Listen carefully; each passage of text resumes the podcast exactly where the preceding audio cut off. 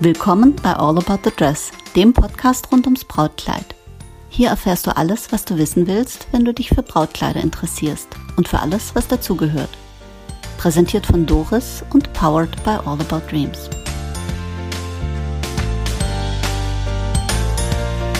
Willkommen zurück zu All About the Dress, die emotionalste Zeit im Jahr, Weihnachten und Silvester, der Jahreswechsel.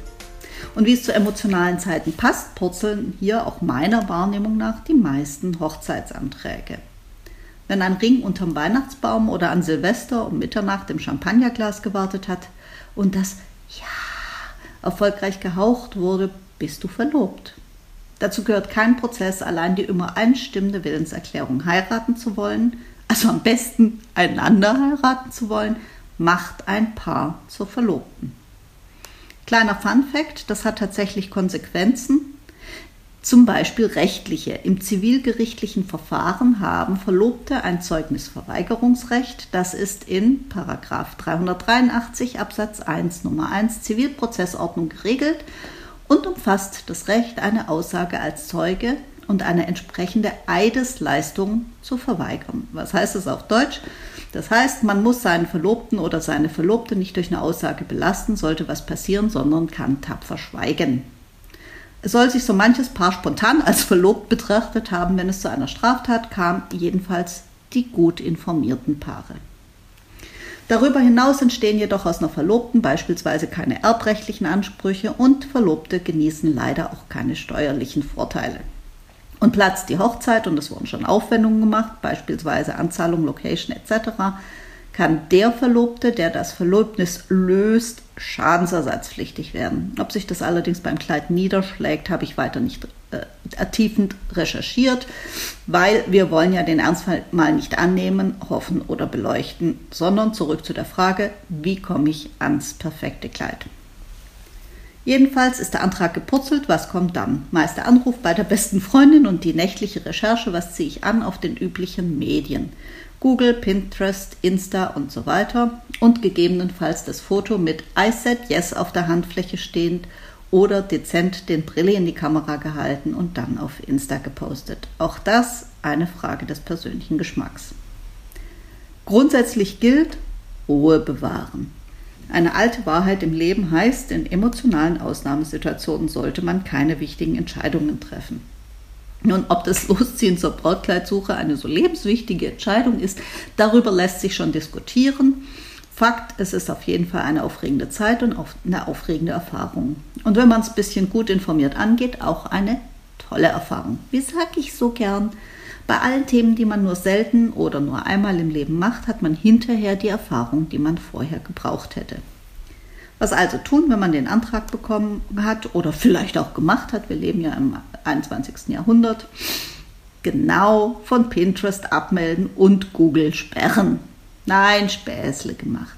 Das Sinnvollste ist Podcast hören. Ja, hier mal ein bisschen Werbung in eigener Sache, weil deswegen mache ich ja den Podcast. Übrigens völlig kostenfrei für meine Hörer, für mich aber arbeitsintensiv. Sprich, ich investiere viel, bekomme dafür kein Geld, aber dafür eins vom Wertvollsten, was man bekommen kann, Wertschätzung und Zeit. Zeit, die meine Hörer und meine Gesprächspartner mir schenken. Danke hierfür an dieser Stelle. Ich denke, es kommt vor allen Dingen, wenn man ein Brautkleid sucht, darauf an, sich selbst zu sortieren. Was will ich? Wovon träume ich? Wie kann ich das umsetzen? Und natürlich auch, was ist mir wert? Äh, eins vorab, Brautkleid, ein Brautkleid ist eine wichtige Entscheidung, aber keine auf Leben und Tod. Das wird zwar gut überlegt sein, aber again, das ist nicht die wichtigste Entscheidung im Leben und hat auf dein Leben weniger Konsequenz als die Entscheidung für den Mann oder die Frau, für den Arbeitgeber, eine Stadt, eine Ausbildung und so weiter. Also Ruhe bewahren, gesunden Menschenverstand eingeschaltet lassen, der ist im Leben eh nie verkehrt. Meine Empfehlung erstmal mit dem Partner, dem Bräutigam, der Braut, der Partnerin gemeinsam die wesentlichen Entscheidungen treffen. In welchem Rahmen, welche Location wollen wir heiraten, das hat durchaus auch Einfluss aufs Brautkleid. Dann natürlich der wesentliche Faktor, übrigens auch der wesentliche Kostenfaktor, wie viele Gäste haben wir, welche Kosten kommen auf uns zu und so ein paar maßgebliche Entscheidungen mehr. Das Brautkleid ist zwar ein zentrales Puzzleteil, aber nicht unbedingt der Kern, dem sich alles, auch der Bräutigam, völlig unterordnen muss. Vor allen Dingen aber ist wichtig, sich als Paar klar werden, was man sich wünscht und dann auch klar werden darüber, dass euch viele Leute reinreden werden und wie ihr das verhindern könnt. Hochzeiten sind wie Weihnachten, da projiziert fast jeder bewusst oder unbewusst seine Hoffnungen, Träume und von Liebe und Harmonie drauf und versucht diese Träume dem Brautpaar mitzuteilen oder an Weihnachten der Familie aufs Auge zu drücken. Mal mehr und mal weniger manipulativ. Mein Rat, macht euch frei davon, das ist eure Hochzeit. Am besten nicht so viel drüber reden, dann bietet ihr nicht so viel Angriffsfläche für Beeinflussung. Meine weitere und definitive Empfehlung, Podcast hören. Also meinen, diesen Podcast hören. Der Podcast hat vor allen Dingen das Ziel einer Braut, die auf der Suche ist, die Tipps an die Hand zu geben, die ihr sonst keiner zählt. Wir lassen die Braut an jahrelanger Erfahrung aus tausenden Anproben teilhaben. Lessons learned sind im Leben immer eine gute Sache. Jetzt mal zu den Episoden. Die ersten beiden Episoden sind eher grundsätzliche Natur, die darf man natürlich gern hören aber die bereiten einen nicht auf die Anprobe vor. Ich würde, wenn ich mich auf eine Anprobe tatsächlich vorbereiten möchte, mit der dritten Episode starten. Die behandelt eine der zentralen Fragen, wen nehme ich mit zur Anprobe? Das hat mehr Einfluss auf das Ergebnis und das Erlebnis, als dir vielleicht bewusst ist. In Episode 4, viel hilft viel, da erzähle ich was darüber, was das richtige Maß sein kann und was ein zu viel bedeutet. Es gibt tatsächlich ein zu viel und ein Risiko, das vermeidbar ist. Gleich drauf in Episode 5 gibt es Tipps zu einer weiteren wesentlichen Frage beim Brautkleid, wie finde ich den richtigen Laden? Auch hier hast du erheblich Einfluss drauf, ob deine Brautkleiderfahrung eine tolle Erfahrung wird oder vielleicht eher fragwürdig und vermeidbar gewesen wäre. Wenn die Recherche für den richtigen Laden ein Ergebnis hat, kommt Episode 6. Wie bereite ich mich vor? Auch das nicht ganz unerheblich. Wer sich informieren möchte, wie es mit der Preisgestaltung eines Brautkleides ausschaut, dem sei Episode 11 empfohlen. Da erläutere ich die Faktoren, die den Preis eines Brautkleides betreffen. Wer hier allerdings Zahlen erwartet wie ein Brautkleid der Marke XY oder der Güteklasse A, die es nicht gibt bei Brautkleidern, sondern bei Eiern, kostet so und so viel, der wird enttäuscht werden. Es sind hier nicht die absoluten Beträge von Bedeutung, sondern die relativen Faktoren, die den Preis beeinflussen. Aber wenn man sich ein bisschen damit auskennt, hat man vielleicht einen besseren Überblick, wenn man einen Brautkleider probiert, als ohne die Episode und kann die richtigen Fragen stellen, wie wo wurde das Kleid hergestellt, was ist das für ein Material und so weiter. Episode 12 erläutert Materialien, das ist was für Interessierte und sicherlich hilfreich, wenn man Anproben plant, aber die vorigen Episoden halte ich für erheblich wichtiger in der Vorbereitung. In Episode 13 geht es darum, welche Alternativen gibt es zur Anprobe in einem klassischen Brautmodenfachgeschäft, welche Vor- und Nachteile gibt es, welche Möglichkeiten habe ich sonst. Auch das nicht verkehrt zu wissen, es muss nicht immer den Weg geradeaus und ins Brautmodengeschäft gehen. Es gibt auch noch andere Beschaffungsmöglichkeiten und da erläutere ich die Vorteile, die Nachteile und die Risiken und die Dinge, die Spaß machen.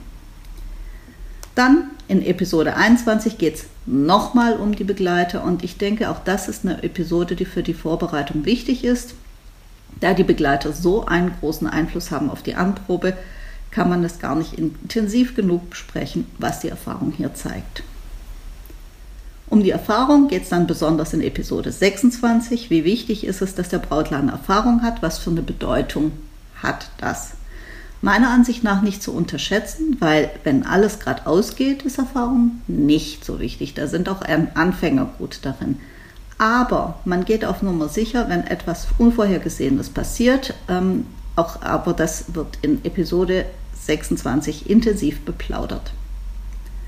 Weiter geht's mit Episode 27. Wie geht Top-Beratung? Was heißt das denn, die Beratung im Brautmundgeschäft? Das heißt ja nicht nur Kleider rausziehen, anziehen, ausziehen, weghängen, sondern das heißt erheblich mehr. Ich kriege so viele Geschichten von äh, Bräuten, die bei mir äh, zur Anprobe sind und erzählen, ja, sie waren in einem Geschäft und hat die Beraterin dauernd gekreischt. Das ist so schön, das ist so toll, das steht ihnen so gut. Das ist für mich keine Beratung, sondern das ist für mich äh, Meinungsäußerung. Wir machen mal weiter, nicht zu unterschätzen, Episode 28, der Weg zur Entscheidung. So, und das ist eine wesentliche Episode, weil wie entscheide ich mich? Das ist etwas, was heutzutage ganz vielen Bräuten schwerfällt, obwohl sie in ihrem täglichen Leben tausende Entscheidungen treffen müssen. Und beim Brautkleid empfinden sie das als Last und nicht, was es eigentlich sein sollte, als Lust, dass sie sich entscheiden dürfen. Ein wichtiger Faktor hier ist auch die Erwartungshaltung der Braut und auch ihrer Begleiter, mit der die Anproben angegangen werden. Hier liefert Episode 39 Hilfe und Unterstützung. Dann in der Episode 44 besprechen wir die Do's und Don'ts bei der Brautkleidauswahl, so ein bisschen aus der Zusammenfassung äh, aus den bisherigen Episoden, allerdings unter einem, unter einem anderen Blickwinkel. Die Zeitplanung beim Brautkleid beplaudern wir in Episode 45, auch nicht ganz unwesentlich. Und weil es so wichtig ist, wird in Episode 69 nochmal ausführlich über die Aufgabe der Begleiter bei den Anproben gesprochen. Nochmal, das hat mehr Einfluss auf Erfolg, Misserfolg und eine tolle Erfahrung, als man glauben mag. Deswegen stressen wir das Thema auch immer wieder. Nein, wir stressen es nicht. Wir plaudern drüber und lassen euch an unserer Erfahrung teilhaben.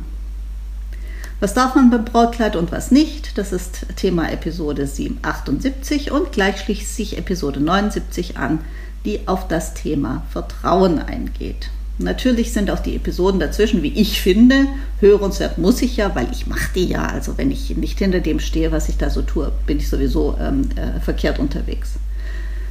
In den anderen Episoden gibt es ein bisschen Gossip, interessante Gespräche mit äh, Experten, Interviews mit ehemaligen Bräuten oder spannenden Gesprächspartnern, die alle zum Brautkleid etwas sagen können. Fachliche Themen, natürlich Literatur, Rezensionen und mehr. Aber die eben kurz angeschnittenen 16 Episoden sind eigentlich alles, was du brauchst und streng genommen ein Ratgeber, wie gehe ich meine Brautkleidsuche an mit guten Erfahrungen, einem tollen Erlebnis und Moments to Remember. So, das war jetzt ein bisschen Werbung in der eigenen Sache, vor allen Dingen aber eine Menge Tipps, wie man das Thema wuppt und Spaß dabei hat. Jetzt gratuliere ich erstmal allen, die einen Antrag oder Ring oder beides bekommen haben oder sich sonst wie zum Heiraten entschlossen haben und wünsche euch allen, auch denen, die keinen Antrag bekommen haben, ein gesundes neues Jahr mit vielen schönen Momenten, mit ganz viel Liebe und vielen hoffentlich spannenden Podcast-Episoden. Und wir hören uns wieder, wenn es wieder heißt, willkommen zurück zu All About the Dress.